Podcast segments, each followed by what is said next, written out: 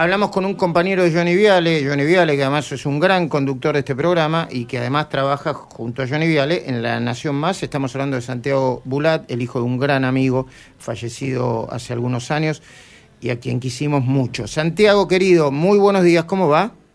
Hola Luis, ¿cómo estás? Gracias por el llamado. Al contrario. Santiago, ¿por qué sube el dólar blue? Y lo que es más, ¿va a seguir subiendo? Bueno, eh, es probable que el segundo semestre sea un, mes, un semestre que presione bastante el tipo de cambio, básicamente porque la dolarización de las carteras en general y de todos los ahorros eh, es bastante fuerte, sobre todo llegada a las elecciones. Esto pasa desde 2011 para acá, con cepo y sin cepo, siempre hay mayor dolarización, así que es probable que siga presionando contra el dólar. Y ahora, ¿por qué sube?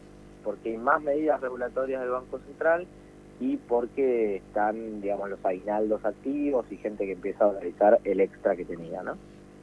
Ahora, eh, es cierto que el dólar siempre subía, pero subía bastante poco antes de las elecciones. Faltan, ¿cuánto falta para las elecciones, Luisito subía ¿Dos meses? Dos meses, eh, sí, dos meses. Dos meses. Ayer eran dos meses. Eran dos meses. Faltan dos meses largos, ¿eh? O sea, eh, no, no puede haber, además de la cuestión electoral, razones estructurales como, bueno, yo supongo el comportamiento social cuando el mercado dice, che, ¿están metiendo más cepo? ¿Hay que salir a comprar dólares ya?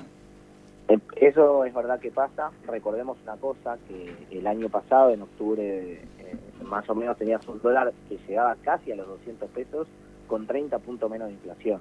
Ahora tenés 30 puntos más de inflación y estabas con un dólar de 170, con lo cual es un dólar que respecto a aquel había quedado algo atrasado y ahora empieza a recuperar parte de lo perdido. Pero es cierto que cuando el mercado lee que hay más cepo, la presión a dolarizarse es todavía mayor.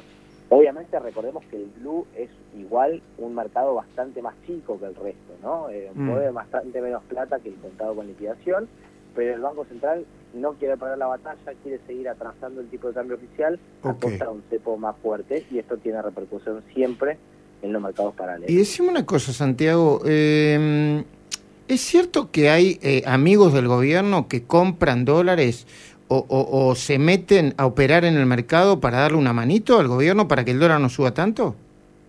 Eh, es cierto que el rumor está, no te lo puedo confirmar porque es muy difícil de saberlo, así que no, te lo voy a confirmar.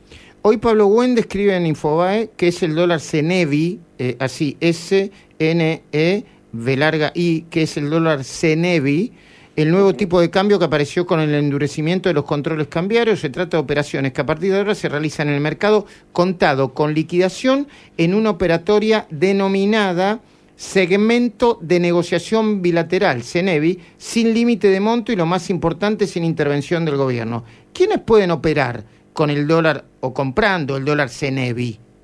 Bien, es la verdad que es, un, es algo muy técnico. Básicamente, yo te digo, el contrato con liquidación se puede hacer de dos maneras. Vos, Luis Majul, podés abrir una cuenta en un determinado broker.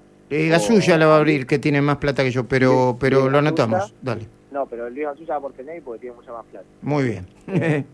Entonces, vos podés abrir una cuenta y decir, yo compro un bono que se llama AL30, por ejemplo, y lo vendo AL30D, y esa operación se hace por pantalla. Vos se la decís a un, a un operador, él la carga, la vende, y automáticamente te quedas con los dólares.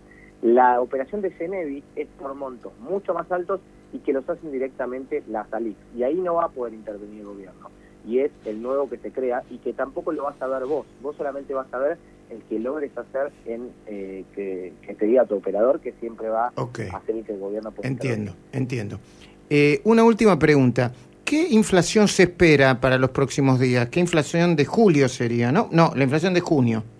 La de junio nosotros tenemos entre 3,1 y 3,2 aproximadamente. Ah. Estamos muy cerquita, pero levemente por encima de 3. Muy alta, ¿no? Sigue siendo muy alta muy alta porque además estás atrasando el tipo de cambio fuerte y eso no está teniendo impacto en frenar los precios, ¿no? es el punto central. Decime una cosa, Santiaguito, ya que te tengo acá.